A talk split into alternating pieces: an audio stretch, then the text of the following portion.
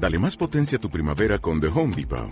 Obtén una potencia similar a la de la gasolina para podar, recortar y soplar con el sistema OnePlus de 18 voltios de Ryobi desde solo 89 dólares. Potencia para podar un tercio de un acre con una carga.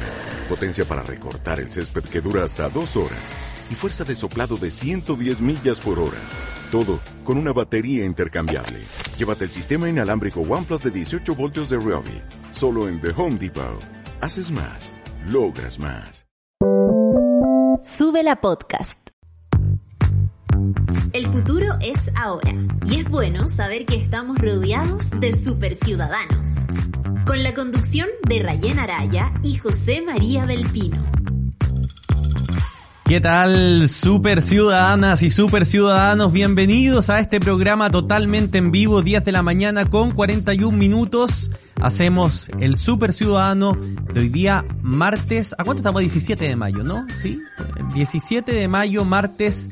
Una mañana noticiosa, una noche noticiosa, digámoslo, porque vamos a revisar rápidamente la minuta M de hoy día a la mañana que trae el decreto del gobierno del estado de excepción constitucional sobre la macro zona sur, un estado de excepción que ha sido caracterizado como acotado, es decir, que la actividad de las Fuerzas Armadas van a ser circunscritas a el trabajo en las rutas, en las carreteras, eh, a resguardar la movilización dentro de la macrozona sur, esto quiere decir la región de la Araucanía y las provincias de Arauco y Biobío, la región del Biobío pero que también da cuenta de que el gobierno no pudo generar un acuerdo finalmente entre sus distintos partidos políticos, entre la coalición gobernante, para avanzar en el estado intermedio. Por tanto, tuvieron que echar mano a aquello que no querían echar mano. Y no querían echarlo mano porque lo primero que hizo Gabriel Boric cuando llegó al gobierno fue anunciar que se eliminaba el estado de excepción de la Araucanía. Y finalmente termina reponiéndolo y con ello también utilizando la misma herramienta que utilizó el gobierno de Sebastián Piñera. Una decisión que, por cierto, tiene que haber sido muy dura y que el gobierno quería evitar a toda costa, pero no tuvo los votos, no hubo acuerdo en su coalición. El Partido Comunista, el Partido Socialista tensionaron las relaciones, no hubiesen estado los votos, o al menos si hubiesen estado hubiese sido con votos divididos del propio oficialismo, lo que no hubiese sido un buen mensaje político. Así que finalmente se termina dando esta declaración que quiero invitarlos a que la veamos. Es eh, la ministra Isquia Siches dando a conocer lo que el gobierno finalmente decidió ayer por la noche. Es por esto que hemos solicitado al Ministerio Público un fiscal con dedicación preferente para la investigación de organizaciones criminales que amenazan la convivencia de la región de Biobío y la Araucanía como el narcotráfico y el robo de manera que den garantía a todas las partes de que se, se perseguirán los delitos como la ley mandata. Adicionalmente, hemos decidido hacer uso de todas las herramientas del Estado para brindar seguridad a nuestros ciudadanos y ciudadanas, decretando estado de emergencia para el resguardo de las rutas de la provincia de Arauco y Biobío en la región de la Araucanía para permitir el libre tránsito de las personas, el abastecimiento y la ejecución de las políticas que puedan mejorar la calidad de vida de los habitantes de estos territorios. Ahí estaban entonces las declaraciones de la ministra Isquia Siches que decreta el estado de excepción constitucional sobre la macro zona sur, es decir, se vuelven a desplegar los militares, las Fuerzas Armadas para el resguardo de las rutas de esa zona. También ayer fue un día de importantes noticias con la Convención Constitucional. Van a comenzar a trabajar tres nuevas comisiones en la recta final y lo vamos a estar conversando después de esta pausa en una nueva edición de Mapa Constituyente con Claudia Sarmiento, profesora de Derecho Constitucional de la Universidad Albert Hurtado y con José Luis Lara, profesor del Departamento de Derecho Público de la Universidad Católica. Hacemos un alto y a la vuelta Mapa Constituyente hablando sobre transitorias, preámbulo y armonización. Mapa Constituyente en Super Ciudadanos. ¿Qué tal nuevamente? Bienvenidos a Mapa Constituyente, este espacio de conversación desarrollado por Sube la Radio, Mi Voz, The Clinic y Ladera Sur en una alianza de medios que le dan forma a este proyecto donde también pueden revisar noticias en los distintos portales para las conversaciones de fondo, las conversaciones que importan, las que están alejadas de la contingencia de los dimes y diretes y analizan la posibilidad, la oportunidad para algunos, también el temor para otros de que Chile tenga una nueva constitución que debe ser plebiscitada el próximo 4 de septiembre. Y como ya están al tanto, ha comenzado el periodo final, la recta final, ha dicho la presidenta de la convención, María Elisa Quinteros, de este proceso constituyente chileno con tres comisiones, transitorias, armonización y también la comisión de preámbulo. Queremos saber cómo se transitaría de una constitución a la otra, qué rango de acción tienen estas comisiones y para hablar de ello vamos a recibir a dos interesantísimos invitados, ambos profesores de Derecho eh, Constitucional, Claudia Sarmiento, profesora de Derecho Constitucional de la Universidad Alberto Hurtado y José Luis Lara, profesor del Departamento de Derecho Público de la Universidad Católica. ¿Cómo están, estimados? Muy buenos días, bienvenidos a esta nueva edición de Mapa Constituyente. Un tremendo gusto eh, José María, estar con ustedes hoy día y con todos los eh, audio escuchas. Hola, Claudia, ¿cómo estás? Bienvenida. Muy bien, muchas gracias por la invitación. Querido, les quiero hacer una pregunta. Eh, ¿Qué significan las normas transitorias para aquella persona que es totalmente neófita en el derecho constitucional? ¿Cuál es su objetivo? Comenzamos con eh, Claudia primero. El objetivo de las normas transitorias es valga la redundancia, indicarnos cómo tenemos que pasar, si ustedes quieren, de un punto de equilibrio a otro. La Constitución establece una serie de normas, de reglas sobre cómo se estructura el poder, cómo se ejerce el poder, qué derechos fundamentales tenemos, cómo se genera la producción normativa, en cosas súper sencillas para que la gente me entienda, como por ejemplo se, se genera la ley de presupuesto, ¿no? Y nosotros tenemos una forma de hacer las cosas que está asociada a la Constitución Política de 1980. Si el 4 de septiembre la opción apruebo es la que, se, la que se impone, la que gana, vamos a tener otro juego de reglas, otra forma de hacer las cosas. ¿Cómo vamos a hacer lo que hacemos el día de hoy? A partir del 5 de septiembre, ¿cómo vamos a hacer que ese sea un tránsito que nos permita darle certezas a las personas y al mismo tiempo que se noten los cambios esto está ligado con las normas transitorias. Entonces les voy a poner un ejemplo súper concreto. Si nosotros tenemos una forma ahora de regular cómo se avanza en la ley de presupuesto, por ejemplo, el momento en el que se presenta, quienes la presentan, cómo se aprueba, cómo eso cambia o no con el nuevo diseño constitucional. Y responde también a cuestiones como cuándo va a empezar a regir, de qué manera lo vamos a percibir, quiénes van a ser los responsables, qué pasa con las personas o las instituciones que, llegan, que tienen que salir del esquema o las que tienen que sumarse. Ese es el tipo de espacio que tienen las normas transitorias. José Luis. Y el sentido uno ve con tanto nivel de profundidad el, el, cambio que propone este nuevo borrador eh, en la creación de instituciones, en la reformulación de instituciones, instituciones que transitan de sistemas unipersonales a sistemas colegiados, eh, instituciones que desaparecen como el Senado y son reemplazadas por otra, como la Cámara de las Regiones. ¿Podríamos esperar un altísimo número de artículos transitorios entendiendo la dimensión del cambio que propone el borrador?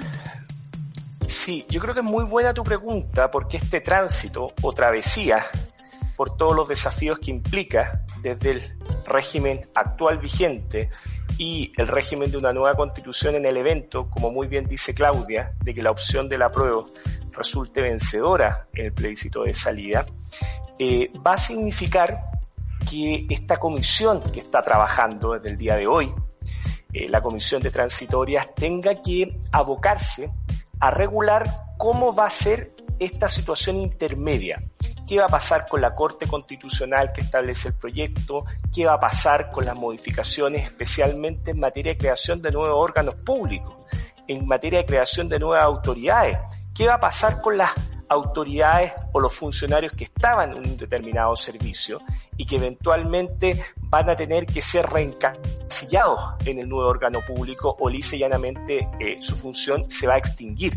Por lo tanto, efectivamente yo creo que esto va a implicar un esfuerzo tremendamente importante por parte de la convención y por parte especialmente de este grupo de convencionales que integran la, la comisión de transitoria y efectivamente, eh, tal como ocurrió con la constitución del 80, va a contemplar un número importante de disposiciones transitorias. Todo depende también, eh, José María, de, la manera como se redacte. Yo creo que más allá del número de artículos eh, o el número de transitorias, también va, va a estar subordinado a cuál va a ser la definición que se adopte. Si va a ser una definición general o vamos a ir caso a caso dependiendo de la institución. Ahora, llama eh, la atención eh, cuáles son los límites, Claudia, que podría tener una estas comisiones, ¿no? Porque miren, hablamos de armonización y algunos dicen, me hubiese gustado que tuviera más atribuciones para poder meterle mano a lo articulado y no simplemente darle eh, cierta correlación y cierta orgánica. Otros dicen, bueno, en las normas transitorias podríamos incluir o, o intentaron incluso reponer cosas que estuvieron rechazadas en el Pleno de la Convención a través de articulado transitorio. Entonces, yo creo que es súper legítimo que la ciudadanía se pregunte cuáles son los límites con los que van a funcionar estas distintas comisiones desde la interpretación que ustedes como académicos hacen de lo que está aprobado en el reglamento y de los límites al funcionamiento de la propia Convención Constitucional. ¿Cómo, cómo evalúas tú este nuevo proceso, Claudia? Mi percepción es que las propuestas más complejas que, o, más, si tú quieres, más radicales o que han sonado más disonantes, han estado morigeradas por el efecto que tienen los dos tercios en el Pleno. Entonces, mi, mi intuición es que esa prudencia que ha tenido el Pleno naturalmente debería desplazarse también a, la propuesta que se haga sobre normas transitorias. Y buena parte de lo que ellos pueden o no hacer está dado por el mandato que reciben, que esto es como señalamos con José Luis, este tránsito, esta navegación de un punto de equilibrio a otro, le he puesto yo, eh, donde lo ideal es que se aboquen a esa tarea, que no es menor, ¿no? Dado la cantidad de cambios que se proponen, y, dado la cantidad de incertezas que se pueden levantar, lo relevante sería que esas, esas incertezas trataran de morigerarse en el, menor, el mayor grado posible. Ahora, lo que yo estoy diciendo es un llamado a la prudencia. Eh, pero evidentemente yo no soy convencional y eso es lo que yo les recomendaría a ellos, ¿no? Eh, ahora, hay normas que obviamente van a ser, voy a, voy a usar un eufemismo, súper transitorias y otras normas que no van a ser tan transitorias. Por ejemplo, si yo tengo una norma que dice todas las disposiciones que son contrarias a la Constitución del 2022 eh, van a ser inconstitucionales o va a tener alguna regla de, solución de la, de la antinomia, por decirlo de alguna manera, esa no es una norma que se extinga pasados seis meses, ¿no? Esa es una forma en la cual yo voy a generar una salida para la, posibilidad de, que exista una controversia entre las normas de rango constitucional y el sistema normativo preexistente, que es una cuestión que está dada ¿no? con constitución del 2022 o sin constitución del 2022. Pero otras normas que, por ejemplo, digan, ¿sabe qué? Eh, el Senado y los senadores y senadoras electas van a mantenerse en su cargo hasta determinada fecha, es una norma en estricto rigor transitoria, ¿no? Porque va a condicionar la vigencia de una determinada parte de la Constitución a un determinado plazo. Entonces, vamos a ir viendo cómo dentro de este universo de las normas transitorias, y ojalá en esto que yo digo una evocación a la prudencia, los y las convencionales que están en esta comisión y posteriormente en el Pleno puedan ir resolviendo cómo vamos a avanzar de una materia a otra. ¿Por qué no pueden meterle más manos si ustedes quieren? Porque el mandato de ellos es uno que no debería erigirse de espaldas a la deliberación política que ya han tenido. Ellos se dotaron de un conjunto de normas, un reglamento que decía, mire, vamos a ir quemando etapas. Usted va a proponer algo, lo va a ver en su comisión, lo vamos a votar en el pleno en general, va a volver a su pleno a la comisión si no nos va bien. Después va a ir a la norma en particular. Entonces, si ellos desconocieran este grupo más pequeño, todo ese devenir que además tiene una legitimidad anclada en la votación en los plenos, sería una situación eh, compleja, más allá que de nuevo ellos son, eh, absolutamente capaces de definir cuáles son los márgenes de lo legítimo y lo legítimo. Estamos conversando con los profesores José Luis Lara y Claudia Sarmiento en esta clase de Derecho Constitucional que están teniendo nuestros eh, radioescuchas a lo largo del país y también de las radios regionales que emiten este podcast libre de uso para eh, cualquier rincón de nuestro país y del extranjero. José Luis, sobre lo que dice Claudia, ¿tú tienes la misma percepción de que los límites están bien establecidos o tienes algunas preocupaciones? Mira, yo creo que efectivamente, como dice Claudia, aquí hay un rayado de cancha por parte de los propios constituyentes y del Pleno en el mandato, en el encargo que le efectúan a la Comisión de Transitoria, así como a la Comisión también de Armonización. Ya, en el sentido de que ellos deben acometer lo que se les ha encargado, que es precisamente regular este tránsito y no entrar a volver a discutir materias que fueron desechadas en la discusión, ya sea en la comisión o en el pleno. ¿Y por qué digo esto? Porque yo creo que también es importante eh, un llamado a la prudencia y a la certeza.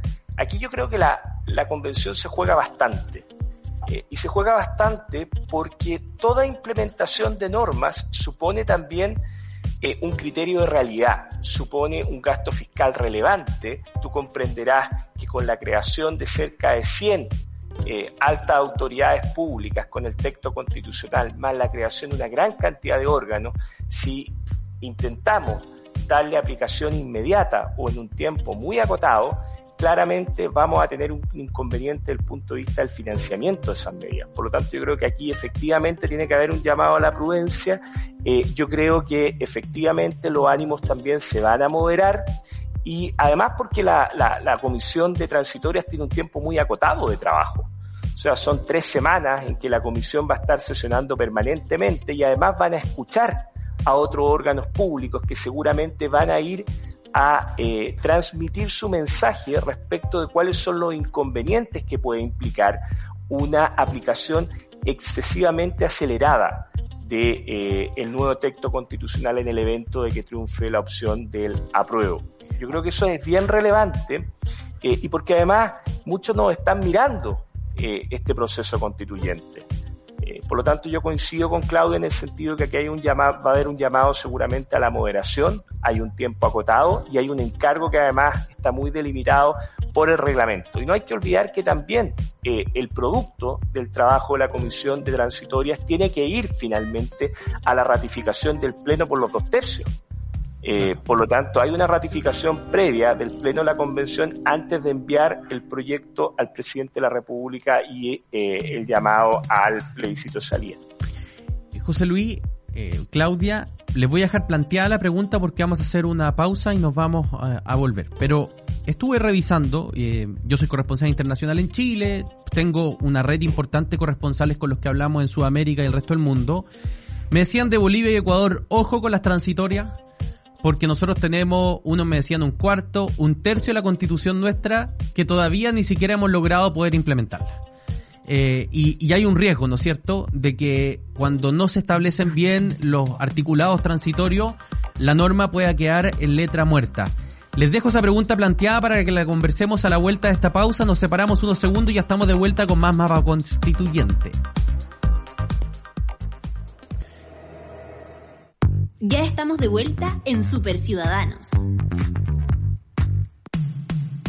Mapa Constituyente, estamos conversando con dos eh, profesores de Derecho, José Luis Lara de la Católica, Claudia Sarmiento de la Universidad Alberto Hurtado, hablando sobre esta recta final, sobre lo que ocurre particularmente con los artículos transitorios que tiene arduo trabajo durante las próximas tres semanas. Y yo les dejaba una pregunta planteada y la enfoco en ti ahora, Claudia. ¿Qué hacemos desde la perspectiva de los articulados transitorios para evitar que muchos de los aspectos de esta nueva constitución terminen quedando como letra muerta, como sabemos ha ocurrido en otros países como Bolivia o Ecuador? A ver, lo que describes no es algo extraño. Hay partes de la constitución que van a tomarse mucho tiempo en, en, aplicarse o en implementarse, especialmente si pensamos que hay muchísimos mandatos al legislador que están contenidos en la Constitución. Y eso no debería ser nada que nos llamara tanto la atención. Eh, yo espero, por ejemplo, que esta sea la oportunidad en que efectivamente se materialicen los tribunales administrativos o los tribunales contenciosos administrativos, que suelen ser mencionados en las constituciones, pero no necesariamente implementados. Y esto, de nuevo, no es tan extraño para nosotros porque la deliberación política es una que no necesariamente es estrictamente funcional al derecho. La política y la deliberación que pueda tener al efecto del Congreso, con el presidente y la, y la ciudadanía, puede definir que las contingencias, que las pautas, que las prioridades sean unas y la Constitución puede establecer un mandato distinto. Entonces, ¿qué es lo que tiene que hacer la Constitución? La Constitución nos va a dar un marco en el cual ciertas soluciones normativas tienen que manifestar, tienen que estar dentro del rango de lo constitucional o lo inconstitucional. Las formas en las que se ejerza el poder a través de la ley también tienen que respetar la Constitución. Pero la Constitución del 2022 no va a poder reemplazar a la política. Les voy a poner un ejemplo más acotado y más concreto. Si nosotros tenemos un sistema nacional, o un sistema, más que sistema nacional, un sistema único de seguridad social, ¿cuándo? ¿Qué forma? ¿Y quién va a implementar ese sistema? Nunca va a estar necesariamente definido en la Constitución. Eso va a quedar abierto y entregado al Congreso, al rol que va a tener el presidente como colegislador en este esquema de eh, una asimetría entre la Cámara de Diputados y Diputadas y la Cámara de Regiones. Por tanto, esto lejos de, de cerrar la puerta, nos abre, la, nos abre, nos muestra un camino hacia un proceso que va a tener hartas etapas y que va a perdurar durante el tiempo y que nos da un marco diferente de entendimiento. Ahora, aquí tú nos estás abriendo la mente hacia dos caminos, ¿no es cierto, eh, eh, Claudia? Eh, y, se lo planteó a José Luis. Uno es el camino de las transitorias, que de mi perspectiva tienen que ver mucho además con la orgánica, no con las instituciones, mm. cómo se reemplaza una institución. La otra es del mandato de los derechos sociales, de la implementación de ciertas directrices de políticas públicas que han quedado establecidas en eh, la convención. Por ejemplo, sistema de salud, sistema de pensiones. Eh, ya sabemos, por ejemplo, que ahora constitucionalmente el sistema de pensiones al menos un aspecto lo va a tener que tener solidario, no va a poder ser 100% de capitalización individual porque ahí no hay contribución solidaria. O también se podría producir, por ejemplo, la interpretación de que las rentas generales sean eh, interpretadas como eh, el pilar solidario, ya que todos pagamos impuestos, aunque sea el, en el IVA. Pero viene una discusión muy larga, ¿no es cierto?, para implementar el y, lo robusto que es esta nueva constitución. Y sobre eso, José Luis, preguntarte, aparte de lo que ya te había dicho, a ver si también podemos profundizar un poco en las expectativas de la gente, los tiempos, los plazos para que esto ocurra. José María, yo creo que tu, tu, pregunta es muy buena, es muy buena principalmente porque eh, efectiva, estoy con eco, a ver. Seguramente solo, solo tú te estás escuchando con eco porque al menos yo no lo estoy recibiendo, ¿ya? ¿ya? Ok. Em, en el fondo, yo el, riesgo mayor que veo en esto dice relación fundamentalmente con eh, el hecho de que tú, cuando intentas eh, forzar la aplicación de ciertos derechos a un sistema y de manera eh, bastante más expedita de lo razonable, por eso la importancia de la transitoria, es que si la transitoria finalmente te impide la aplicación de la Constitución, tú tal vez te deberías preguntar que hay ciertas disposiciones de la Constitución que no debieron nunca haberse aprobado. ¿Ya? Entonces, ese es un tema también extremadamente complejo de cuando tú avanzas, y aquí en Garzo, con tu segunda pregunta, con un catálogo excesivamente generoso de derechos sociales que seguramente todos estaríamos de acuerdo. Ahora la pregunta es cuáles son los tiempos, cuáles son los plazos. Y ahí entramos en una dinámica que a mí me preocupa, que es la que dice relación con estar en un permanente cambio constitucional, porque los cambios constitucionales tienen costos que finalmente son asumidos por toda la sociedad. Eh, además, eh, la estructura, el diseño y la arquitectura de esta nueva Carta Fundamental eh, establece quórum bastante bajos. De hecho, tú prácticamente tres cuartas partes de la Constitución la va a poder modificar con mayorías simples. Tú eliminas las orgánicas constitucionales. Por lo tanto, tú por la vía legislativa vas a empezar a modificar la Constitución en circunstancias que una Constitución es una carta fundamental y como carta fundamental debiera tener una vocación de trascender. Porque de lo contrario tú vas a estar permanentemente modificando la Constitución y eso te va a generar evidentemente un clima de incertidumbre, un clima de incertidumbre para las personas, un clima de incertidumbre para las fuentes de trabajo, un clima de incertidumbre para las inversiones, etcétera. Eso es un poco a mí lo que me preocupa. Y me preocupa el último punto de las expectativas de la gente y la inmediatez. Porque el, proceso constituyente eh, es extremadamente atractivo, es extremadamente seductor, porque en el fondo tú puedes plasmar todo tu ideario, y es lo que pasa, eh, lo que le ha ocurrido a los convencionales, y muchos de ellos lo han dicho. Eh, nos habría gustado que quedara mucho más de lo que pensábamos, evidentemente, porque hay un proceso deliberativo, hay un proceso que hay que llegar a acuerdos, en fin. Pero el, el, problema que tiene es que hay una sobreexpectativa respecto de lo que va a generar la nueva constitución. Y a mí eso me preocupa profundamente. Porque no por una nueva constitución tú el día de mañana o en una semana más o en un mes más tu remuneración eh, se va a incrementar. No por una nueva constitución tú vas a tener inmediatamente una mayor cantidad de fuentes de trabajo. No por una nueva constitución tú vas a eh, tener una mayor cobertura de salud de manera eh, inmediata. ¿Ya? Eh, porque de lo contrario podemos entrar en, en, la trampa de la constitución del 25. La, nosotros tuvimos una constitución del 25 con muchos derechos sociales que en la práctica no se cumplían. Y no se cumplían porque el Estado de Chile no tenía la capacidad de asegurar y materializar todo ese catálogo generoso de derechos sociales. Por lo tanto, eso a mí también me, me preocupa respecto del texto que estamos aprobando. Claudia, tu visión sobre las expectativas y sobre este proceso de transición que va a haber, eh, y, voy a ocupar tu palabra, entre un punto de equilibrio y el otro. Yo tengo una perspectiva un poco distinta de la de José Luis, porque creo que la, constitución, en este caso en particular, es eh, el reflejo del diagnóstico que está asociado al estallido social de octubre del 2019 y ese estallido social, de alguna manera, lo que nos invito, invita a, mirar es cuáles son las expectativas sociales de las personas cuando respondemos todos a la pregunta de por qué soy yo parte de este país, por qué yo soy parte de este sistema coercitivo que se erige como el Estado, cuál es el sentido, qué es lo que busco tras esta alianza.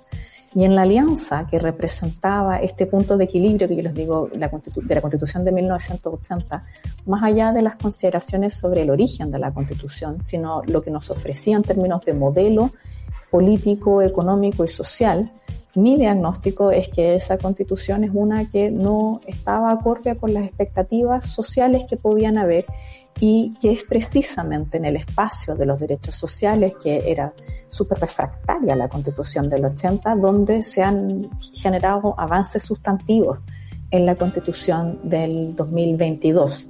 Si se aprueba, evidentemente, y yo en eso le concedo y comparto todo el punto con José Luis, eh, las condiciones materiales no van a modificarse de un día para otro. O sea, no, no, no va a haber un cambio inmediato porque la constitución no, es un dispositivo mágico. Pero evidentemente que y el camino que se abre, la pauta, o si ustedes quieren, el molde de qué es lo que se espera del Estado, cuál es el contrato que yo tengo con el Estado, qué es lo que yo espero y qué es lo que como comunidad eh, buscamos, cambia. Entonces, si yo tengo un modelo en el cual parte del Estado dice que este es un Estado social, democrático y de derecho, y tengo un catálogo de derechos fundamentales que es robusto, especialmente en materia de derechos sociales, educación, vivienda, pensiones, agua, alimentación, eh, derechos de los trabajadores y las trabajadoras. Eso nos marca un camino un derrotero hacia las políticas públicas, hacia el sistema político. ¿Cuál es el mandato que tiene? Sí, perdón que te interrumpa, pero no hay un riesgo que, eh, y vamos a hacer eh, un, ejercicio que es contrafactual, ¿no? Pero bueno, tenemos que ponernos en distintos escenarios. Si nosotros decimos va a haber un, un, horizonte de transformación, o sea, evidentemente aquí estamos consagrando derechos que, cuyas políticas públicas podrían tener repercusiones sustanciales en 5 o 10 años, horizonte. ¿No hay un riesgo en que a través de los quórums de la misma constitución que quedaron bastante bajos para modificar estos temas, nunca los lleguemos a concretar porque a lo mejor por el apuro, por la ansiedad, por las expectativas sociales, ese horizonte de transformación se vaya modificando el mismo camino y al final eh, nunca haya certeza para poder avanzar con confianza en lo que se ha resuelto? O sea, que estemos constantemente modificando sobre la marcha. Hay dos, hay dos caminos en tu pregunta que hay que distinguir. Yo, yo coincido con José Luis en que no necesariamente la solución que se encontró para la modificación de la Constitución es la más limpia. Se reservan ciertos capítulos que tienen un quórum más alto, pero otros que quedan con el mismo quórum de una ley. Y eso me parece que es una cuestión que no es positiva, porque en el fondo si la Constitución tiene la pretensión de ser la regla suprema, por tanto debería tener un mecanismo más complejo para modificarla porque debería ser más rígida que el resto de las normas del sistema normativo. Eh, y esa es una cuestión que yo me imagino que prontamente vamos a ver y abordar. Y si son necesarias las modificaciones, enhorabuena que vengan en esa parte en particular. Pero en relación a las expectativas y que algo no se cumpla, eh, más que una cuestión constitucional, a lo que vamos a tener que estar súper atentos es al desarrollo económico que esta constitución pueda gestar o no. Y en esa línea es muy eh, interesante analizar cómo quedó, por ejemplo, la forma en la que se tramitan las leyes que tienen que ver con eh, gasto fiscal, la forma en la que se tramita la ley de presupuesto, eh, porque la forma en la que las eh, regiones y los gobiernos locales pueden aumentar o no su gasto, cuánto de eso se traduce en las autonomías regionales. Y mi percepción es que eso, al estar atado a procesos normativos, eh, quedó bastante eh, razonable, mucho más parecido al sistema actual que lo que uno podría haberse imaginado en un principio. Las normas sobre autonomía del Banco Central también están en una línea similar a la que tenemos. Pero eso no nos va a permitir tener el modelo de desarrollo sustantivo que nosotros deseamos si es que no hay un aumento en la productividad, si es que no hay un aumento en el, en el PIB. Y en ese sentido, reitero, el mundo político y lo que disponga la Constitución están relacionados y una condiciona a la otra pero no revoluciona nada porque no es mágico. La capacidad de generar riqueza es algo que nos atañe a todos y eso no necesariamente lo modifica la Constitución. José Luis, del 2022, es que se aprueba. Pareciese entonces, a propósito de esta discusión transitoria, ¿no? De, de ver el horizonte de expectativas, que es precisamente eso, el horizonte de expectativas eh, el principal, no quiero decir enemigo, ¿no? Pero el principal escollo que va a tener que enfrentar esta nueva constitución en caso de ser aprobada. Yo creo que sí va a tener un inconveniente del punto de vista de las expectativas que tienen los ciudadanos, la gente, en cuanto a cómo esa, ese texto le va a cambiar su vida, pero también va a tener un problema, a mi juicio, bastante serio en su implementación. De hecho, ya lo estamos viendo eh, en relación con el trabajo que va a tener que realizar eh, la comisión de transitorias, que yo creo que va a ser un trabajo muy arduo, y ahí en gran medida se, va a jugar gran parte de la operatividad de esta constitución. Eh, y también lo decía Claudia, a propósito de eh, los quórum de modificación. Esta es una constitución que va a estar en gestación, es una constitución que va a estar permanentemente expuesta a un cambio producto de las mayorías circunstanciales del Congreso de la Cámara de Diputados y de Diputadas, de, la, de, la, de la Cámara de las Regiones, en fin. Por lo tanto, yo creo que eso, eso es bastante peligroso para la estabilidad de una sociedad. Que haya un texto que debe tener una vocación de trascender, una vocación de estabilidad por sobre incluso la ley, y que esté expuesto a los vaivenes de la contingencia eh, político-partidista. Claro, y, ahí me imagino que eh, leí ayer no la entrevista de Correa Sutil que, no la comparto en su totalidad, pero uno de los puntos que él decía es eh, estamos quedando peligrosamente eh, expuestos a la irrupción de un populismo de derecha o de izquierda que sea capaz de construir una mayoría circunstancial y pueda finalmente rediseñar el país, excluyendo ese tercio que tiene eh, quórum especial e incluso plebiscito de salida, eh, pero que podría reconfigurar buena parte del país simplemente por, por realizar una buena elección, ¿no? Un, Donald Trump o un Jair Bolsonaro, por poner algún ejemplo. Totalmente. Bueno, el gran problema de Latinoamérica, los populismos, como bien dices tú, sea de derecha o sea de izquierda, y quedamos expuestos a esos cambios circunstanciales que puedan terminar imponiéndose respecto de las respectivas de la respectiva mayoría o incluso en relación con, con, la tradición eh, de Chile. Claudia, me dio la impresión que tú, tú querías hacer un contrapunto sobre este, sobre este mismo tema. Evidentemente que el fenómeno de los caudillismos es un cáncer en América Latina, ¿no? Sí, díganselo a los argentinos, ¿no es cierto? no, no, voy a ser yo la que diga lo contrario, ¿no? Y creo que, por ejemplo, eh, todo el debate que se gestó en la Convención Constitucional relativa a homologar los grupos de independientes o los grupos políticos con los partidos políticos, que finalmente se desecha, eh, es súper indiciario de que lo que nosotros lo que nosotros necesitamos avanzar es en el fortalecimiento de los partidos políticos, en el avance en la institucionalización de este sistema político que ha tenido importantes cambios en el último tiempo. Si ustedes piensan en el financiamiento de la política, en las normas sobre transparencia, probidad y democracia interna de los partidos políticos, hemos avanzado muchísimo en el último lustro. Entonces, eh, veo que veo que nuestros temores tienen que ser contextualizados en el momento en el que estamos ahora, con el juego de reglas, si ustedes quieren, que tenemos ahora, pero también porque una de las cuestiones que puede gustarle a uno o no es que el proceso de descentralización que se plantea es uno en el cual eh, esta em, repartija, si ustedes quieren, del poder, esta forma en la cual el poder se baja a las regiones, eh, es una que hace que eh, los cambios no necesariamente se vayan a tener que hacer súper centralizadamente, como nosotros vemos que una mayoría va a tener la Cámara de Diputados y por tanto va a tener como la especie el control total del país. Yo no, tengo, no comparto ese diagnóstico, más allá de que efectivamente eh, creo que no quedó como a mí me habría gustado, pero bueno, eso ya, esto no es al gusto del consumidor, ¿no? No, es, un, no es un menú en un restaurante. Hubiese sido eh, imposible satisfacer eh, la constitución de 18 millones y media de personas. Absolutamente. Entonces, eh, hay, hay, por ejemplo, no sé, la inaplicabilidad por inconstitucionalidad, que es un mecanismo de control ex post de las normas, se reserva solo para los jueces. Yo lo habría acercado más a lo que tenemos ahora en términos de que las partes en un litigio también pudieran pedirlo. Eh, me habría gustado, como, como compartíamos con José Luis, que la parte de la reforma del, total de la norma de la Constitución que era una forma con un mecanismo más estricto. Eh, pero eso no significa que yo distinga el mismo riesgo o el mismo grado de riesgo que, que, que, que ustedes están viendo. José Luis, Claudia, José Luis Lara, profesor de la Católica, Claudia Sarmiento, profesora de la Universidad Alberto Hurtado. Ha sido un placer esta clase de Derecho Constitucional. Los vamos a dejar invitados para más adelante. Muchísimas gracias por haber estado con nosotros en este capítulo de Mapa Constituyente. Encantada, que estén muy bien. Encantado, un tremendo gusto.